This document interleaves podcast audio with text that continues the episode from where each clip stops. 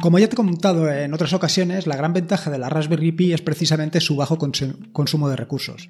¿Qué quiere decir esto? Pues básicamente que por 3 euros al año la puedes tener siempre encendida haciendo lo que tú quieras desde, como te conté el otro día, eh, monitorizar tu red local para saber quién entra y sale de la misma, hasta lo que te voy a contar hoy, que es simplemente realizar una copia de seguridad incremental de tus datos más sensibles o de lo que tú consideres. Por ejemplo, yo la estoy utilizando para realizar copia de seguridad de mis archivos de configuración, de mis .files.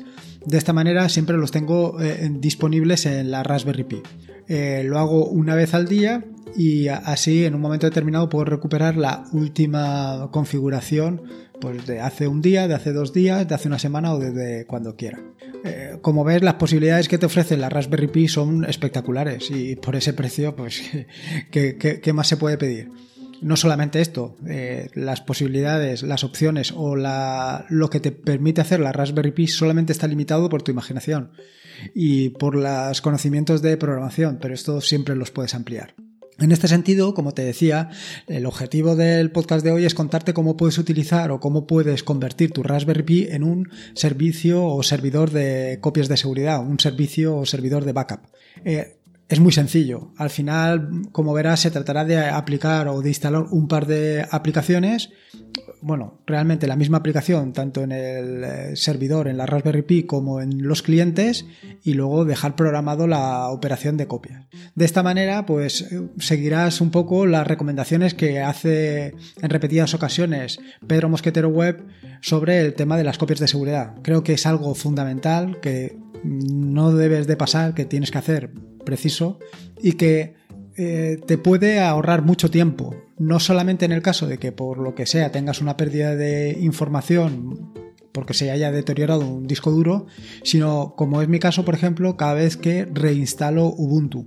Yo eh, no sé si lo he contado, te lo he contado en alguna ocasión, cuando hago o cuando sale una nueva versión de Ubuntu la la instalo de cero y una vez instalada de cero, em, lo suyo es con las .files, con los archivos de configuración, ponerlo en, en, funcionamiento de nuevo, tal y como estaba anteriormente, antes de instalar la nueva versión de Ubuntu.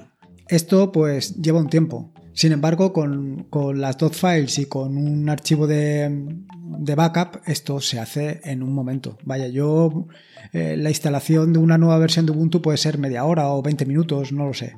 Tampoco es una operación muy rápida, cosa que de otra manera podría ser hasta insufrible. Evidentemente, el tema este de las copias de seguridad tiene su contrapartida y es que la la Raspberry Pi, pues depende de cómo la tengas instalada, pues va a tener una memoria a lo mejor insuficiente. Siempre puedes instalarle o configurarle un, disco duro externo, por ejemplo, como el que tengo yo de 256 GB, un SSD, y ahí seguro que vas a poder almacenar toda tu configuración. De cualquier manera, para, para almacenar los archivos de configuración tampoco hace falta gran cosa.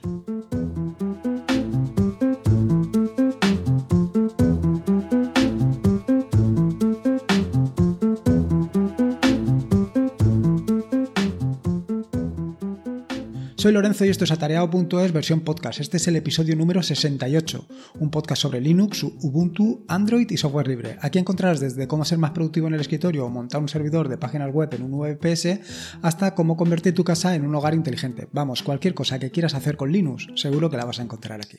Antes de meterme faena, te quiero contar dos cosas. La primera es lo que he escrito esta semana. La verdad es que tengo que confesarte que esta semana ha sido un poco improductiva. Eh, me he metido mucho con la aplicación que te comentaré ahora y ni he avanzado con la aplicación ni he escrito los artículos que quería escribir.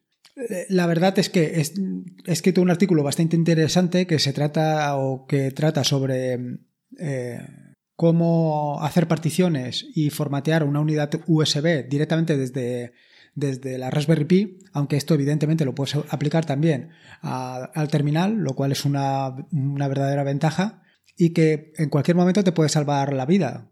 Eh, no sé si exactamente para formatearlo desde la Raspberry Pi, pero es una idea. Mm, son opciones que, tienes y que cuantas más opciones, por, más rico es el ecosistema de aplicaciones y conocimientos que tienes.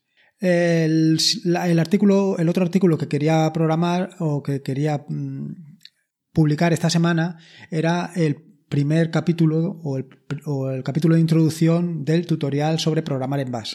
Sin embargo, todavía lo tengo muy, muy verde, muy verde y no lo voy a publicar. La verdad, lo dejaré para la próxima semana y ya la próxima semana comenzaré de corrido con los tutoriales sobre programar en Bash. Creo que es algo realmente interesante, que es mm, te va a dar muchas opciones y muchas posibilidades para eh, trabajar con la Raspberry Pi con tu propio equipo y, es algo que al final, como el saber no ocupa lugar, los libros sí, eh, te va a ser de, utilidad. Yo creo que vale la pena. Y luego, como te decía, no he publicado más artículos porque me he liado con la aplicación esta que estoy creando, Things to Do, que es un after install. Eh, se trata de una aplicación que creo que ya te comenté en el podcast anterior para em, que te permite dejar Ubuntu a fino. Quiero decir, al final, cada vez que se publica una nueva versión de Ubuntu, salen decenas de tutoriales hablando sobre lo que puedes hacer nada más instalar Ubuntu. Bueno, pues esta aplicación eh, lo que trata es de recopilar todos esos tips, eh, todos esos trucos y con un solo botón poder instalarlos. No solamente esto, y como ya me ha comentado eh, algún lector del blog, Em, va a permitir poder instalar eh, aplicaciones directamente desde, desde esta aplicación, incluso añadir repositorios. Esta es una idea que me ha comentado, que ya lo comentaré más adelante en el, en el próximo podcast. Bueno, básicamente cuando publique la aplicación y te diré cómo, cómo puedes hacerlo. Y por último, si no has leído los artículos de la semana pasada, te recomiendo en particular el último, el que publiqué el viernes, creo que fue, sobre copias de seguridad de MariaDB, pero automatizadas. Creo que al final eh, este artículo me ha quedado muy bien. Está feo que lo diga yo, pero me gusta mucho cómo ha quedado. Porque mm, creo que le da un, un barrido por completo a todas las opciones que tienes. Y no solamente eso, sino que además realiza integraciones con otros servicios como puede ser Telegram, que también comentaré eh, precisamente en el episodio del podcast de hoy. Así que nada. Bueno, vamos al turrón. Vamos a meternos directamente eh, al tema este de cómo puedes convertir tu Raspberry Pi en un servidor de backup. ¿Qué necesitas? Bueno, básicamente lo que necesitas es tu Raspberry Pi tu Raspberry Pi y luego dependiendo de qué es lo que quieras copiar eh, o qué es lo que quieras salvaguardar, eh, sobre lo que quieras hacer copias de seguridad, pues vas a necesitar un, micro SD, un USB o directamente un SSD. Todo va a depender de, mm, eh, como te digo, qué es lo que quieras salvaguardar. Si vas a hacer como yo, que simplemente vas a hacer copias de seguridad de tus dos files, de tus archivos de configuración, pues simplemente con, una, con un USB tienes más que suficiente para tenerlo todo al día. Pero sin embargo, si lo que quieres es almacenar todas las fotografías desde tu más tierna infancia, pues seguro, seguro que una, un USB, aunque sea de 64 GB, se te va a quedar corto. Y en este sentido es probable que necesites algo más. Necesites un disco duro o un disco SSD, por ejemplo, de 256 como el que tengo yo, o cualquier otra cosa.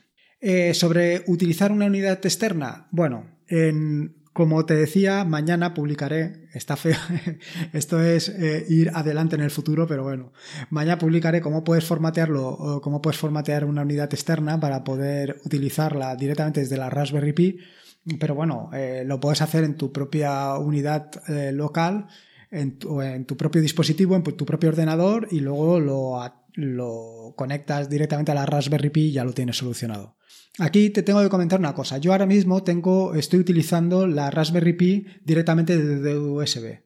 Porque ya he comentado en más de una ocasión que funciona mucho más rápido. Esto es algo que me dijo en su día Ángel de YouGeek y que inicialmente por aquello de no toquetear más allá de lo, de lo recomendable, pues no lo hice hasta que me di cuenta que efectivamente desde USB va vaya, mucho más rápido o por lo menos es la sensación que tengo yo. Evidentemente, como te digo, ya tengo un USB puesto. ¿Qué pasa? Si pones ahora un disco duro externo, un, disco duro USB, cuando reinicias la Raspberry Pi no se aclara. No sabe exactamente cuál es el primario, cuál es el secundario. Cuál, dónde está el disco de arranque, en fin, he hecho, he probado diferentes em, opciones y no ha habido manera. La verdad es que no he conseguido que arrancara desde donde tenía que arrancar y de hecho no arrancaba.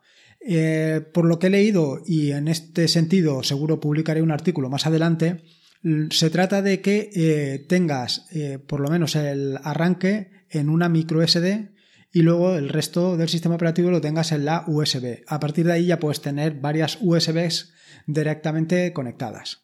Lo cual, pues bueno, eh, como te digo, ya en el momento que lo tenga configurado y probado, pues te lo comentaré, porque la verdad es que si vas a hacer muchas copias de seguridad, pues probablemente esta no sea la mejor solución. Por otro lado, eh, eh, aunque no lo he comentado anteriormente, evidentemente es necesario que el acceso a tu Raspberry Pi sea de forma desatendida. Es decir, no conviene, o sea, no, puede ser que cada vez que vayas a hacer una copia de seguridad o que se vaya a hacer eh, de forma automática tengas que introducir el usuario y contraseña para poder acceder a la Raspberry Pi. Esto tiene que, ser completamente automático. En este sentido, eh, te recomiendo que leas un artículo que publiqué hace algún tiempo sobre sincronización sin contraseña, que lo que te permite es acceder vía mm, clave público-privada a tu Raspberry Pi. Muy sencillo, muy sencillo. Igualmente te recomiendo que escuches el podcast eh, número 63 sobre asegurar tu Raspberry Pi, que también te comento algo sobre esto y te digo algunas ideas de cómo puedes mejorar eh, tu Raspberry Pi para que eh, sea más complicado acceder a la misma. Si ya lo tienes hecho así, si ya tienes configurado tu Raspberry Pi para acceso con clave público-privado, el siguiente problema que te puedes encontrar es el anillo de claves de Ubuntu. Y es que cada vez que intentes acceder, la primera vez cada vez que inicias eh, la sesión, te va a pedir la contraseña para desbloquear el anillo de claves, lo cual es un incordio. Un incordio porque si vas a hacer, tal y como te voy a comentar yo más adelante, una copia nada más, iniciar tu ordenador, eh, te va a pedir la contraseña, vaya, mm, para desbloquear el anillo de claves y al final no va a hacer la primera copia. Y ahí vas a estar un poco vendido. Eh, lo cierto es que desbloquear el anillo de claves es realmente muy sencillo. Tan solo tienes que eh, dejar el anillo de claves sin contraseña.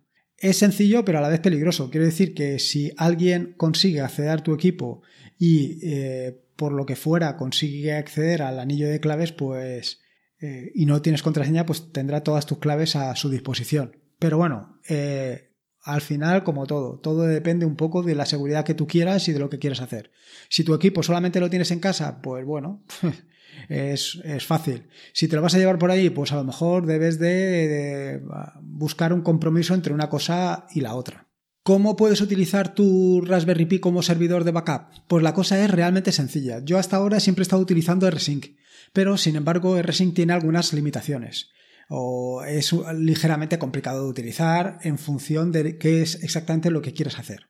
En este sentido, em, tienes una aplicación que se llama RDIF Backup, que es un script implementado en Python que te permite realizar copias de seguridad incrementales, tanto de forma local como de forma remota. Y aquí es donde le vas a sacar realmente la utilidad, porque de forma remota lo que vas a hacer es desde tu propio equipo hacer las copias de seguridad en la Raspberry Pi. Para esto necesitas instalar la aplicación Redis Backup tanto en tu Raspberry Pi, en, que va a actuar como servidor de backup, como en tus diferentes dispositivos. Quiero decir, eh, en tu ordenador eh, Ubuntu o la distribución que utilices, en tu MacOS o si instalas o utilizas Zigwin, también lo puedes eh, aprovechar para Windows. O sea que realmente, como ves, las opciones que tienes son muy amplias, no, te tienes que limitar única y exclusivamente a, Linux o a Ubuntu. Este script utiliza RSIM, por lo que al fin y al cabo no dejo de utilizar la herramienta que he estado utilizando hasta hace muy poco. Una de las ventajas que te proporciona este script es que te permite preservar enlaces, permisos, atributos, etcétera, etcétera. La instalación, la instalación es súper sencilla. Dado que están los repositorios oficiales de Ubuntu y en la mayoría de las distribuciones, tan solo tienes que hacer un apt install rdif backup, tal y como está puesto en las notas del podcast, y ya lo tienes instalado. Para hacer copias de seguridad, pues muy sencillo, utilizas rdif backup, eh, indicas el origen y el destino. Para indicar el destino te recomiendo que modifiques la configuración de tu SSH. Bueno, que la modifiques, no, que la adecues a las necesidades. De manera que em, fácilmente con un enlace como el que te indico yo en las notas de programa lo puedas hacer. Evidentemente para esto necesitas también algo que se me ha olvidado comentarte y es que tu Raspberry Pi tiene, tiene que tener una IP fija. Esto lo puedes em, configurar en el, en el eh, en tu router, en el router de tu equipo, de tu, de tu red local, para que de esta manera tu Raspberry Pi siempre sea fija y la, pueda encontrar fácilmente. Dicho esto, la primera copia de seguridad que tienes que hacer es recomendable que la hagas eh, utilizando, eh, o sea, que la hagas directamente, no que la hagas de forma automatizada porque así de esta manera puedes ver los errores que arroja en caso de que arroja alguno. Yo la verdad es que hasta ahora no he tenido ningún problema, con lo cual pues tampoco lo, le veo necesario, pero bueno, cualquier, cualquier precaución siempre es poca. Respecto a las opciones que te puede ofrecer Redis Backup, respecto a un uso estándar, tiene algunas bastante interesantes. La primera es que puedes incluir eh, o excluir archivos eh, desde, un, eh, desde un archivo. O sea, archivos y directorios. O sea, quiero decir, si por ejemplo tienes tu, tu directorio local y quieres excluir, por ejemplo, los archivos de configuración, dentro de un archivo Utilizando una opción podrías indicar qué archivos en concreto o qué directorios no quieres que se incluyan en esa copia de seguridad. Por otro lado, si quieres incluir enlaces simbólicos, archivos especiales, etcétera, etcétera, también tienes una opción para ello. Y igualmente, para el tema de las copias de seguridad, puedes limitar tanto eh, los archivos que tengan un tamaño inferior a uno determinado o superior a uno determinado. Respecto a realizar la copia de seguridad, de forma automática, bueno, pues yo te recomiendo que utilices Systemd. Ya lo comenté o lo he ido comentando en diferentes artículos y eh, básicamente en el último podcast eh, que hablé sobre la Raspberry Pi, de, que trataba sobre el tema de vigilar tu red local, ya hacía todo esto desde archivos de configuración para Systemd. Creo que es muy cómodo y muy versátil. Al final, en este caso, se trata simplemente de crear dos archivos de configuración. O sea, dos, crear el servicio y crear el, eh, archivo de programación, de, donde indicas el tiempo, la frecuencia con la que se eh, van a ejecutar las copias de seguridad. Y las copias de seguridad lo puedes definir directamente en el archivo backup.service o bien puedes crear un archivo adrede, un archivo en, es profeso en el que indiques más cositas en el que indiques no solamente eh, el origen y el destino, sino también que en caso de que se produzca un error, eh, te informe de ello. Mm, primero, lo guarde en un log y segundo, si, tú lo consideras, tal y como hicimos anteriormente, que te pueda mandar un mensaje de Telegram.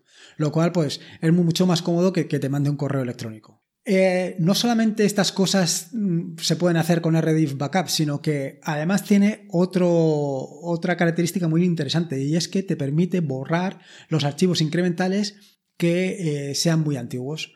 Así, por ejemplo, si tú estás haciendo archivos incrementales cada día y al final del año, pues no hace falta ser un lince para saber que tienes unas 365 copias. Si lo suyo es que a lo mejor mantengas la del último mes. Yo creo que más del último mes es absurdo. Bueno, pues Reddit Backup te ofrece la posibilidad de que borres directamente las copias que tengan más de un mes o las del día o el tiempo que tú le digas. Tiene un sistema de formato de fechas que es bastante intuitivo y que te permite especificar con mucha concreción desde cuándo quieres que se borren eh, las copias de seguridad antiguas. En este sentido, Tal y como te decía, en el script eh, de copia de seguridad vale la pena que elimines los archivos con fecha superior a un mes. Esto lo tienes que hacer en dos partes. La primera parte es que realices tu copia de seguridad eh, instantánea y que en un segundo paso realices la copia de el borrado de archivos con fecha superior a un mes. Bueno, con esto ya te he contado todas las posibilidades que tienes, tanto de hacer copias de seguridad de forma manual como de forma automática e incluso cómo puedes borrar archivos antiguos. Pero ahora viene la cuestión, y es que si no puedes restaurar las copias de seguridad es como que no tienes nada. En este sentido, Reddit Backup te, creo que es donde más opciones te ofrece, o por lo menos yo creo que es la guinda del pastel y por lo que es Vaya, es una opción que tienes que tener en cuenta. Reddit Backup, si no estás utilizando copias de seguridad, eh, yo hoy por hoy creo que es la recomendación que haría. Y si la estás utilizando, si estás utilizando otra herramienta de copias de seguridad, yo por lo menos le pegaría un vistazo a esta. Vale, pues esto de restaurar copias de seguridad no solamente te permite restaurar copias de seguridad la del día de hoy, sino que te permite restaurar copias de seguridad con, eh, con fechas. Así, para restaurar la copia de seguridad de la última que hiciste, simplemente tienes que poner now. Y si quieres restaurar, por ejemplo, hace tres días, pues 3D. Si hace tres días no hiciste ninguna copia de seguridad, él cogerá la inmediatamente anterior. Pero no solamente le puedes indicar esto, tal y como te he dicho, tiene un formato de, indicarle fechas que es muy preciso, con lo cual le puedes indicar que te restaure la copia de hace 15 mm, días, 7 horas, 23 minutos y 12 segundos. Evidentemente, si no está esa, te restaurará la inmediatamente anterior. Pero como ves, es súper, súper sencillo. Y por último, para que veas las opciones que te ofrece, tiene una serie de herramientas útiles que, son, vaya, son impresionantes. Lo primero es un listado de incrementos que hay guardados. Simplemente es ejecutar Reddit Backup con una opción que te, da un listado de todos los incrementos que se han realizado. Un incremento es una variación sobre el, el primer archivo o la primera copia que se hizo. Igualmente, puedes eh, eh, listar todos los cambios que se han producido desde una fecha determinada. Eh, listar los archivos que habían en un momento determinado. Y por supuesto, y aquí también otra guinda del pastel de Reddit Backup, está la de comparar, que te permite no solo comparar el estado actual con la última copia que tengas, sino también comparar el estado actual con una fecha que tú le digas. Igualmente puedes utilizar el formato tan preciso que utiliza Reddit Backup para eh, exprimirlo al máximo.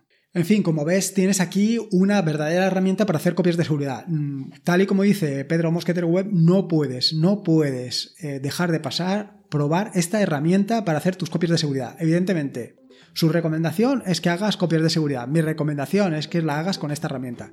O por lo menos que la pruebes. Que la pruebes y saques tus propias conclusiones. La verdad es que es brutal. En fin, en las notas del podcast que encontrarás en atareado.es están todos los enlaces que he mencionado a lo largo del mismo. Te recuerdo que puedes encontrarme en atareado.es, por supuesto, que te puedes pasar por allí para darme tu opinión sobre el podcast, ideas para alguna aplicación, script, etcétera, etcétera. Y recordarte, como hago siempre, que este es un podcast asociado a la red de podcast de sospechosos habituales. Que te puedes suscribir a esa red de, de podcast en el feed feedpress.me barra sospechosos habituales. Y por último, y tal y como te digo todos los días, Recuerda que la vida son dos días y uno ya ha pasado, así que disfruta como si no hubiera mañana y si puede ser con Linux, mejor que mejor.